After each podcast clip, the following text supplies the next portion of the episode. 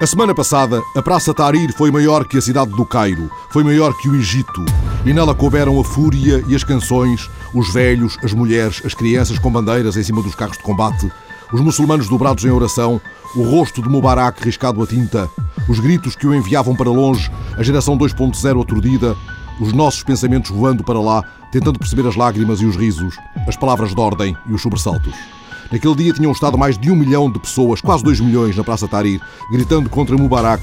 E entretanto, Mubarak falou e anunciou que sai em setembro, depois de eleições a que promete não concorrer. O jornalista Alfredo Leite, enviado da TSF e do JN, contou na rádio como a Praça Tahrir, depois de o escutar, ficou de repente mais fria. Imediatamente após a comunicação de Mubarak eh, aos egípcios aqui na Praça Tahrir, sentiu-se um enorme silêncio e a seguir uma vaia monumental. As pessoas esperavam muito mais da comunicação do Presidente Mubarak, provavelmente nunca passou pela cabeça ao Presidente Mubarak dizer mais do que disse, mas efetivamente ninguém aqui acredita numa remodelação, nem tão pouco nas medidas de transição anunciadas pelo Presidente egípcio. Já Obama tinha falado com o faraó e tinha dito um agora que a Casa Branca explicou estar carregado de urgência. Obama repetiu na mensagem televisiva que a transição deve começar já. After his speech tonight, I spoke directly to President Mubarak. He recognizes that the status quo is not sustainable and that a change must take place. E a porta-voz da União Europeia pediu a Mubarak que responda à vontade do povo. We urge for the necessary reforms, including the holding of free and fair elections, to be undertaken in a timely, decisive and concrete manner. Já na rádio, Manuel José, o treinador português do Al-Ali, contou o que viu da sua janela no Cairo. Depois do formidável happening da Praça Tahrir, veio a trote um grande sobressalto.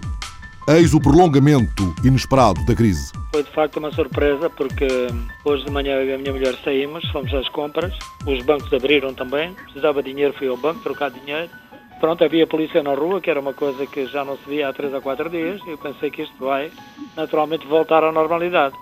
Mas de repente começou, nós estamos aqui no hotel em que ficamos praticamente em cima da ponte, uma das pontes que dá acesso a Tari Square, e comecei a ver uh, charretes, uh, carroças, uh, camelos, cavalos e muita gente com bandeiras e com fotografias do presidente Hosni Mubarak a dirigirem-se para lá também. E, portanto, aquilo não augurava nada de bom e, e infelizmente confirmou-se. E António Costa e Silva, o gestor da petrolífera da Fundação Carlos de Gulbenkian, partilhou receios provocados pela situação no Egito. O que se passa nesta altura é que a variável geopolítica está a regressar em força e a principal ameaça é realmente o encerramento do canal de Suez, porque a maior parte do petróleo que vem para a Europa do, do, do Médio Oriente passa pelo canal de Suez e se ele for encerrado isso tem um reflexo imediato nos preços.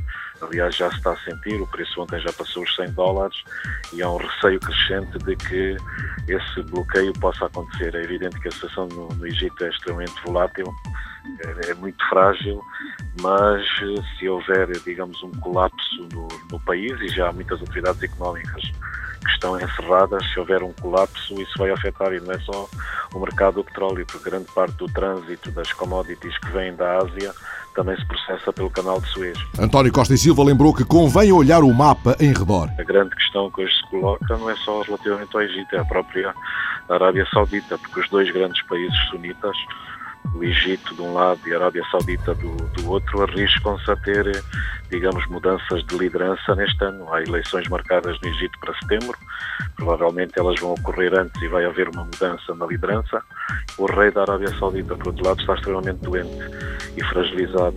Se a onda de contágios chegar aí, eu penso que o mundo vai atravessar realmente o ano 2011 extremamente problemático. A semana passada, Pedro Passos Coelho reabriu o dossiê das empresas públicas, defendendo que algumas devem ser extintas no quadro de uma profunda reestruturação do setor empresarial do Estado e disse ao que vinha, disse o que queria saber. Nós queremos saber, em primeiro lugar, das empresas públicas que dão prejuízos crónicos e que têm boas alternativas no mercado privado, quais são as empresas que o Governo entende que devem encerrar.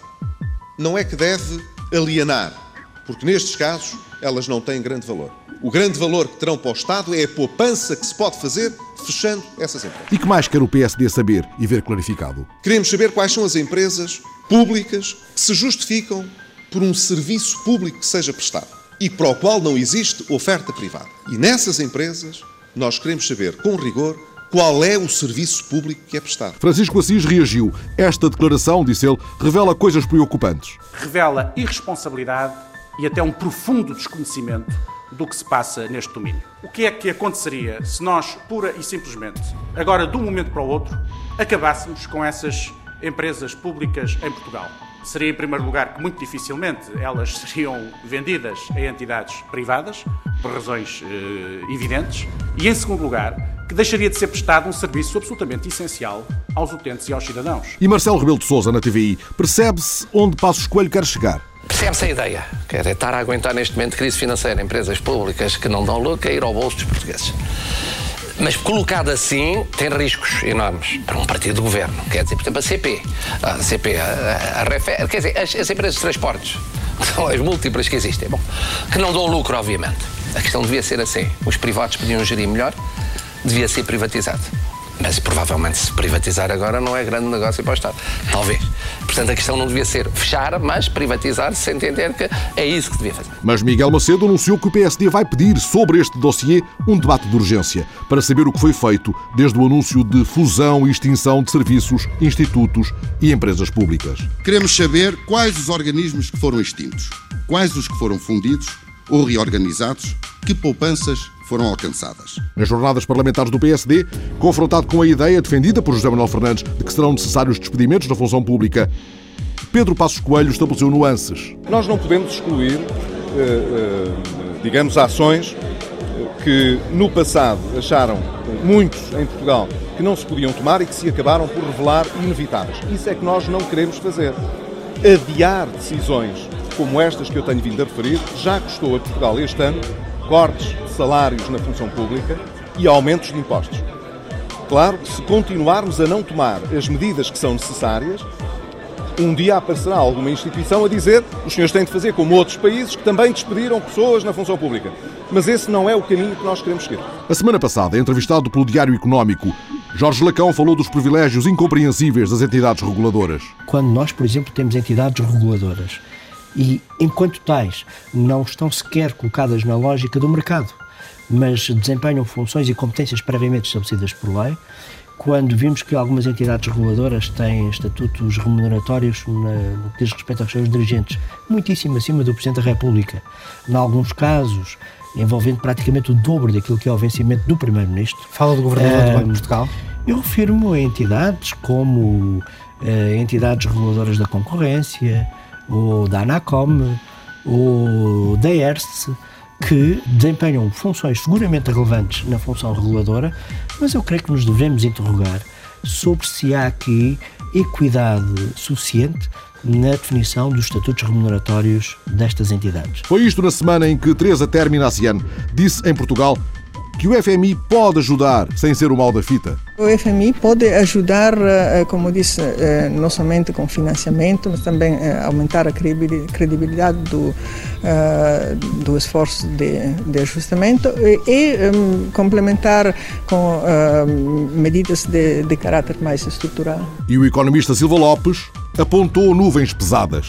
Eu acho que os, os mercados internacionais não nos estão a dar paz nenhuma se isto continuar, um dia vamos precisar de, eh, de, que o fundo nos apoie a fazer frente a essas dificuldades que os mercados internacionais nos estão a criar. Acha que só com ajuda externa é que conseguimos dar a volta?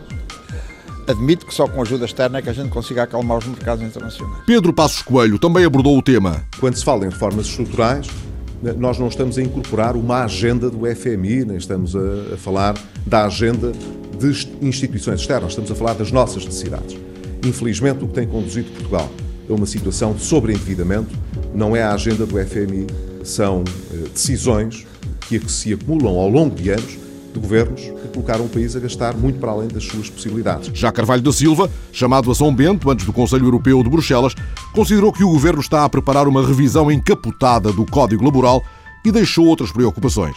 Uma das observações que fizemos é que na União Europeia e os países em concreto reorientem as suas políticas económicas, colocando no centro a preocupação do emprego e dando espaço à dimensão social, porque o grande problema dos países neste momento é continuarem com políticas económicas submetidas à lógica do controle uh, absoluto do déficit num, num, numa perspectiva que não dá espaço para a economia e com compromissos temporais que não dão espaço à economia. E Jerónimo de Sousa confidenciou receios do que lá pode vir. Transmitimos ao Sr. Primeiro-Ministro as preocupações fundas que se colocam hoje em relação, particularmente, à possibilidade de uma segunda vaga, portanto, de uma ofensiva em relação a direitos eh, dos trabalhadores, nos seus salários, nos eh, impostos, nas questões da segurança social, particularmente em relação à idade da, da reforma. Francisco Louçã chamou a atenção para a responsabilidade da União com o que se passa nas economias nacionais. A União Europeia eh, prepara-se para acentuar uma política de convergência na destruição dessas economias. Hoje mesmo, eh, a União Europeia emprestou à Irlanda a cinco anos a mais de 6%, ou seja, um juro que destrói esta economia, destrói empregos e prejudica a recuperação de que toda a Europa precisa. A semana passada, António Saraiva, o presidente da CIP, fez declarações polémicas sobre os sindicalistas. Dificilmente um sindicalista eh, volta ao posto de trabalho Primeiro porque o posto de trabalho provavelmente já não existe. Depois, mesmo que exista, a transformação da realidade empresarial fez com que as competências dele, como esteve fora, não estão adaptadas àquele lugar que ele lá deixou. E eles matam, perdoem a expressão, a mãe, se necessário for, para se manterem agarrados ao sindicato, à, liderança sindical, porque a sociedade também não soube encontrar aqui formas de os absorver, absorver aquela sua experiência e canalizá-la de alguma forma. Um dos nossos problemas de cidadania é porque permitimos durante muito tempo as mesmas pessoas permanecessem nos mesmos cargos. João Proença, da UGT. O presidente da CIP está enganado. São declarações que mostram profunda ignorância. A UGT, no último congresso, por minha proposta, aprovou não só a limitação de mandatos, mas também claramente a impossibilidade de eu, no próximo congresso, eh, poder ser candidato. O líder da CGTP vai ser no próximo Congresso, o líder da UGT vai ser no próximo Congresso. Eu diria que o Presidente da CIP, com estas declarações, apenas quer pôr em bico dos pés. A semana passada, a propósito das alterações no sistema contributivo, Francisco Louçã fez o retrato implacável do país dos recibos verdes. Os recibos verdes tornaram-se os novos proletários do século XXI e a exploração e a escravização de quem vive de, de, de, trabalho pago a recibos verdes é um dos fatores que mais agrava as dificuldades sociais em Portugal neste tempo que estamos a viver. Também Paulo Portas pediu muita atenção. Este é um tempo que até pode e deve suscitar consensos. Se nós queremos exatamente conseguir um consenso e se nós sabemos que estão a favor do Código Contributivo ou são colaborantes com o Código Contributivo o PS, o PSD, o Bloco de Esquerda e o Partido Comunista, nós queremos, pelo menos, conseguir que aquele milhão de portugueses que está a recibos verdes e que são as primeiras vítimas do Código Contributivo e que vai ter um aumento, ou já está a ter um aumento de contribuições absolutamente inaceitável, nesse ponto, que é um ponto de viragem, nós queremos ver se conseguimos consenso. Na já citada entrevista ao Diário Económico, Jorge Lacão propôs a reforma do sistema político. O ministro dos Assuntos Parlamentares acredita que se deve mesmo reduzir o número de deputados.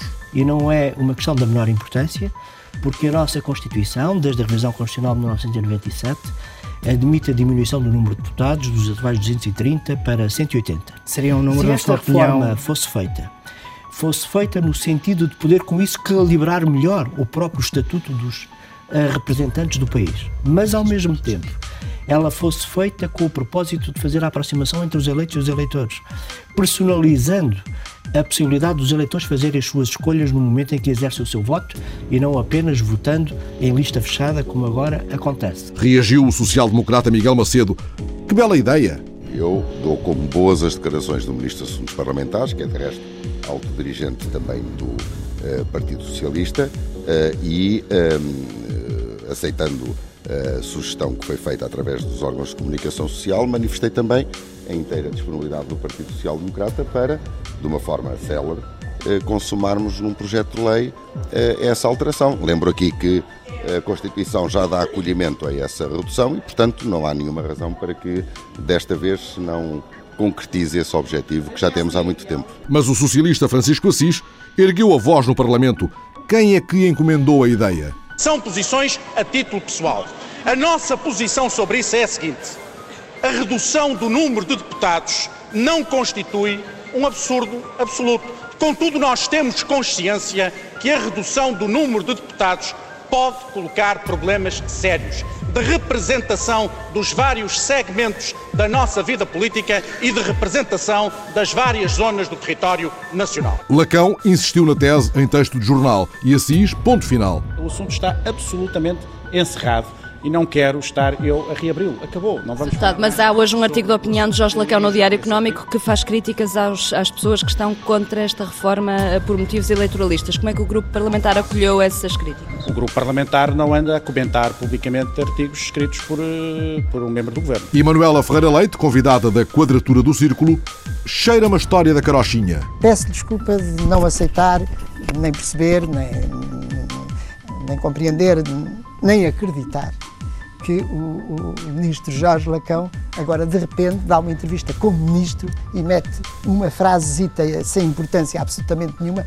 a título pessoal. Não acredito e, portanto, aquilo que eu acho é que foi necessário arranjar-se mais uma vez, neste momento, um elemento de distração e de conversa e de, e de é preocupação. Uma, diversão, é isso? uma verdadeira manobra de diversão. Porque no momento em que o país está com tantos problemas, Deus queira que o problema seja resolvido através do número de deputados. Foi isto na semana em que os cientistas anunciaram a descoberta de um novo sistema solar com pelo menos seis planetas, todos girando em volta da mesma estrela, a semana passada.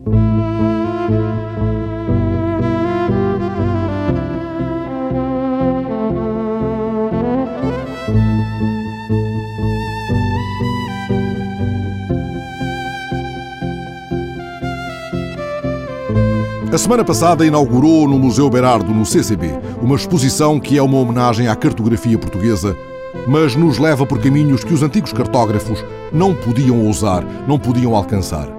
Mapa Mundi é uma exposição de mapas?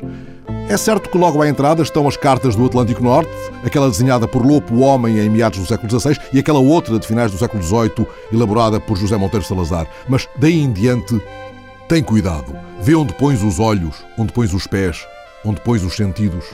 Podes perder-te nas cidades invisíveis ou podes, como fez a repórter Isabel Meira, deter-te na margem, fitando o mapa que um homem leva às costas. Ali tão perto de um tejo de naus e de cartógrafos, ela fita o homem que vê passar as águas do rio.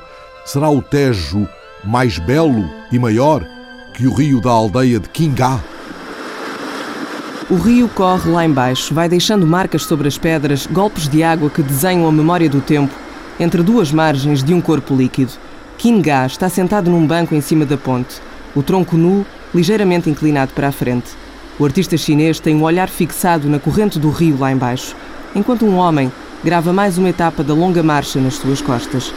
O ruído perfurador da máquina de tatuagens é abafado pela força da água e a tinta vermelha vai cobrindo a pele branca de Kinga, que seguiu os passos de Mao Tse-tung, mas fez das costas um mapa da China.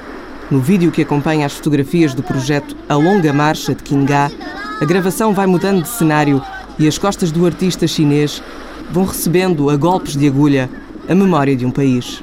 Mapa Mundi.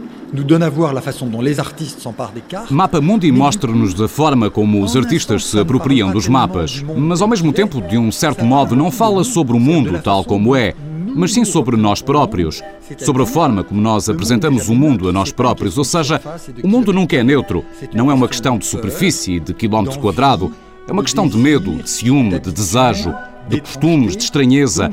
É uma relação muito sentimental, muito passional. As coordenadas são deixadas por Guillaume Monsanjon, o comissário da exposição, descreve com entusiasmo a descoberta de uma teoria, a bússola que orientou o caminho até Mapa Mundi. Il me semble, c'est en tout cas la thèse que je propose. Parece-me, é pelo menos essa a tese que eu defendo. Se hoje a cartografia é um desafio para os artistas, se eles são tantos, aqui estão 40, mas podia ter selecionado 400, talvez não todos ao mesmo nível, mas há muitos. Enfim, parece-me que há um movimento de reapropriação. Durante séculos, os mapas foram confiscados pelos engenheiros, pelos militares, pelos políticos, pela economia, pelo poder. O movimento, que nasceu com artistas como Leonardo da Vinci, que era um grande cartógrafo, um grande artista, tinha sido abandonado e hoje os artistas reapropriam-se dessa invenção cartográfica. O primeiro exemplo está logo à entrada da exposição. A obra do século XVI, do cartógrafo oficial do reino Lopo Homem, é recriada por Adriana Varjão.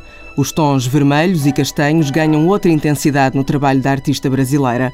Um mapa com feridas abertas, outras semicozidas, um corpo esventrado entre fronteiras geográficas. Nos cinco séculos que separam as duas obras, a história da cartografia foi percorrendo vários caminhos. Guillaume Monsanjon aproveita para recuar um pouco mais no tempo. A história da cartografia começa por ser muito material. Nasce na lama, na areia, nas pedras e depois aos poucos o homem começa a desenhar na madeira, sobre a pele dos animais, de seguida inventa-se o papel, até que chegamos aos ficheiros informáticos que são desprovidos de materialidade. Toda esta história é bastante masculina, de resto, bastante intelectualizante, que se constrói muito através do refúgio do corpo, da matéria. Mas quando os artistas se apropriam dos mapas, eles invertem completamente essa lógica. O mapa da exposição está dividido em quatro atos: descodificar, corporizar, contestar e sonhar. Quatro infinitivos, quatro cantos de um mundo que se define pela total liberdade na marcação do território. Em descodificar está o trabalho de um dos dois artistas portugueses que participam em Mapa Mundi. Marco Godinho, de 33 anos, cortou vários atlas em 60 tiras e criou o Mundo Nómada. Já realizei vários trabalhos assim. Eu compro mapas em diferentes países, aqueles eh, mapas que podemos comprar nos tubos eh, transparentes. A ideia foi dar-lhe uma certa, um certo nomadismo. Cortei o mapa e depois eh, enrolei cada tirinha e voltei a, a inseri-la dentro dos tubos transparentes, quer dizer que depois o tubo, em vez de fazer 2 metros, torna-se um, algo nómade, porque posso levar comigo e não é, não é visível, não é? Também era a ideia de poder eh, oferecer um bocadinho do mundo a alguém, de misturar partes do mundo que normalmente não se misturam na realidade. Aqui o, o mundo pode-se cruzar porque está dividido. Na sala Corporizar, a mesma sala onde estão as costas tatuadas de Kingá, um pequeno ecrã preto mostra a imagem de uma arritmia de Bruxelas, uma animação 3D do coração da cidade descompassado que emite um ruído quase imperceptível. Corpos, sensações e matérias, mas também gargalhadas e instrumentos de contrapoder. Na terceira sala, o espaço para contestar as linhas objetivas da cartografia. Mapa Mundi desenha, por último, as fronteiras invisíveis do sonho, abre caminho à descoberta de outros mundos, acrescenta Guillaume Monsanjon. Um conjunto de artistas na última sala, cada um à sua maneira, essa capacidade que os mapas têm de nos transportar para outros sítios. O mapa não é uma ferramenta de explicação do mundo, é aquilo que permite produzir outros mundos. Por exemplo, o mundo do artista espanhol Mateo Maté, duas fotografias de uma cama sem rostos, mas onde o tom sépia deixa adivinhar o calor da pele debaixo dos lençóis.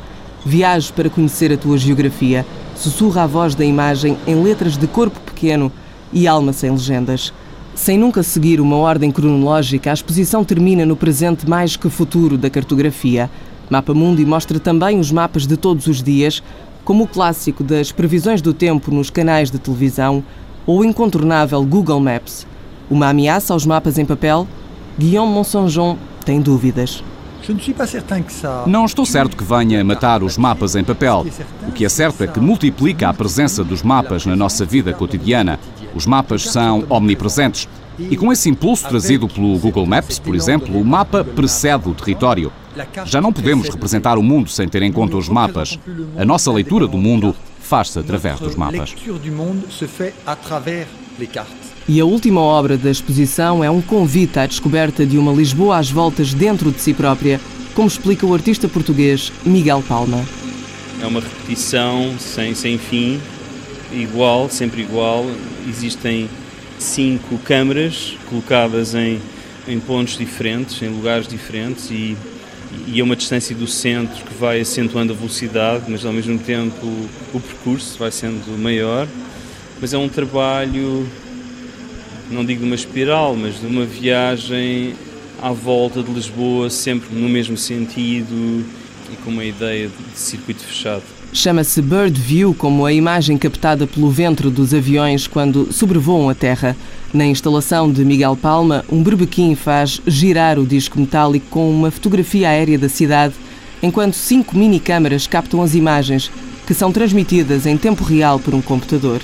O som do berbequim, as luzes da sala, o movimento do mapa feito disco voador, a instalação de Miguel Palma mostra um manto invisível que cobre todas as cidades um lençol de ficção científica sobre corpos em constante movimento.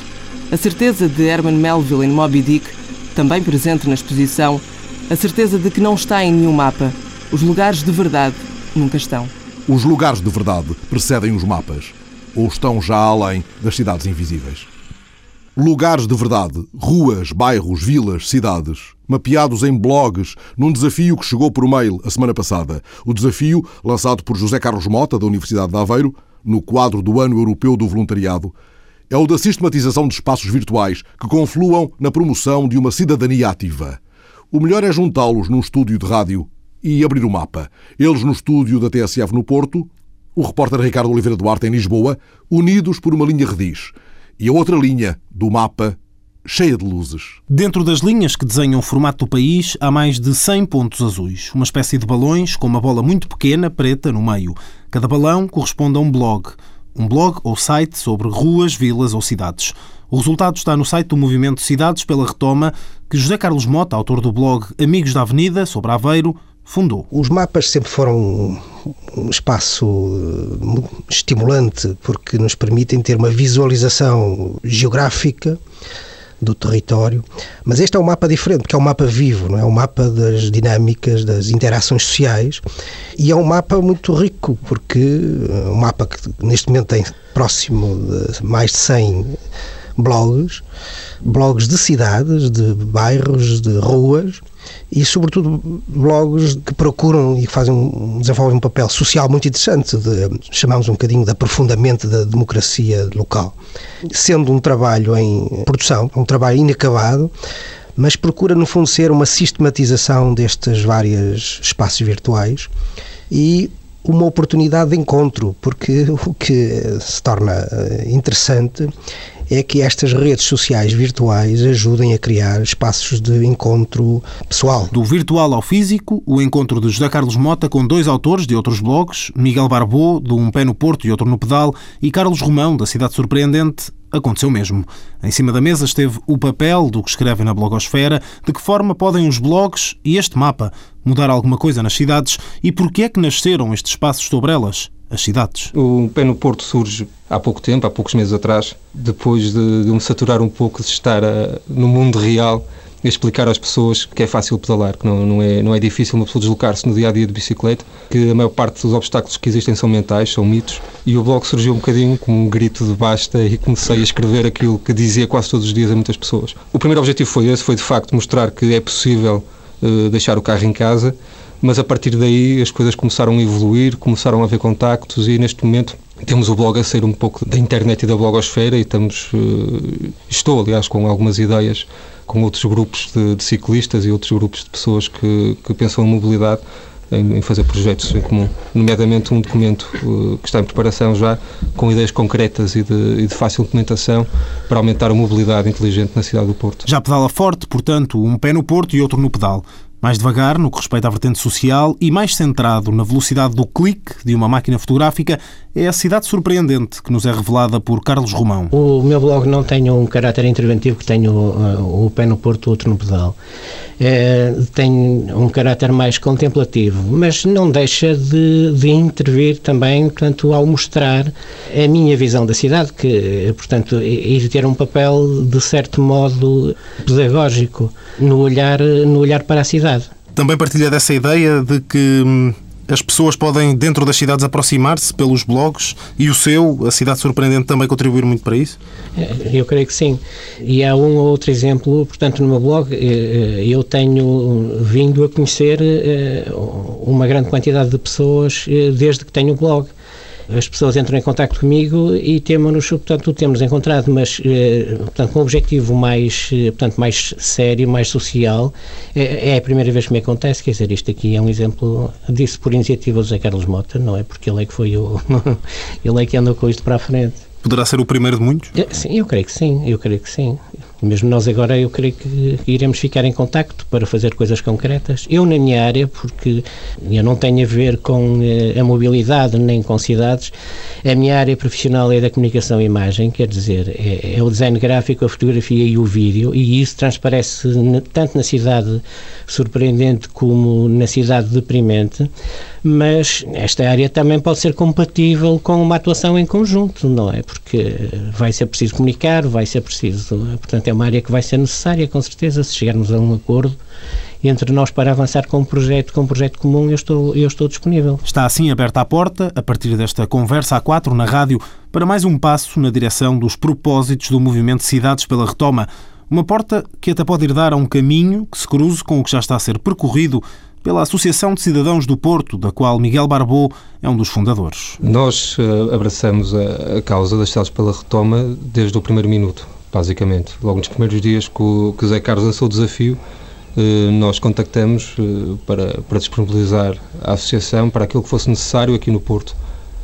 organizamos o primeiro evento no Clube Literário, com, com bastante sucesso e procuramos trazer enquadramento do projeto para, para um grupo mais alargado de, de pessoas e apresentar e introduzir atores pouco conhecidos da cidade, mas que têm, através dos mídias sociais e da sua atividade profissional, contribuído para, para o debate da cidade. Foi um, um projeto que teve algum sucesso. Neste momento continuamos com uma relação próxima com o Cidades pela Retoma e temos agora para 2011 já já algumas atividades também previstas, se calhar um bocadinho mais focadas em temas específicos que ainda estão em aberto, mas eh, basicamente é isso que temos feito. Temos ajudado a divulgar este movimento e a trazer pessoas para, para dentro do, do conceito de cidades pela retoma. Toda uma ação assenta em trabalho comunitário e é aqui que José Carlos Mota pega na dica nesse conceito. 2011 é o Ano Internacional do Voluntariado, ideal, portanto, para promover a cidadania ativa. Há uma preocupação, uma, uma orientação e uma à volta do tema da, da voluntariado muito ligada às questões sociais e, e, portanto e é muito importante que ela ocorra porque o momento é, é propício, é exigente nesse, desse ponto de vista. Mas se calhar é importante também que a nossa postura como cidadãos vá um pouco para além disso e que se preocupe com a nossa vida coletiva, não é? E, portanto, aproveitar o Ano Internacional do Voluntariado para a promoção de uma cidadania mais ativa passa exatamente por estar mais consciente relativamente à cidade onde vivemos, aos problemas que essa cidade tem e às oportunidades que a cidade pode criar e pode oferecer. E se isso constituir uma oportunidade para nos encontrarmos e para partilhar de uma forma coletiva essa, essa reflexão, eu julgo que é, é capaz de ser uma, uma boa ideia e, e poder, de uma forma gerar uma energia que, que o país também necessita. Né? Daí a retoma, que completa o nome do movimento Cidades pela Retoma. O que se quer é uma energia que mova as pessoas, que as faça girar em torno das cidades, que as faça refletir mas por agora ordena o relógio que separa a conversa. Já pedalámos nesta larga avenida, que é o tema dos blogs, percorremos parte do novo e surpreendente mapa de Portugal, o dos balões azuis com um ponto negro no meio. Já só falta mesmo uma fotografia. Trouxe a máquina fotográfica, Carlos? Não, não. Ah, deixa-me só tirar aqui uma fotografia. Se puder tirar aqui uma fotografia aos três, agora. Pois é, que isto não é depois põe no blog, não é? Exatamente. É só aqui carregar. É, pode ser o início de uma parceria. E aqui ao pé da. É, aqui SF. É aqui, se calhar. Só carregar aqui e não vai, não vai notar, ele não faz barulho. Não, está perfeitíssimo, então. Isso é uma fotografia. É o retrato da. Agora o que me parece é que estamos muito. Muito formais. Não, e afastados, isso. Chegar mais para aqui. Assim aqui. Isso, apertem-se um pouco mais e cabemos todos. Alexandrina Guerreiro, Isabel Meira, Ricardo Oliveira Duarte, Fernando Alves, a semana passada.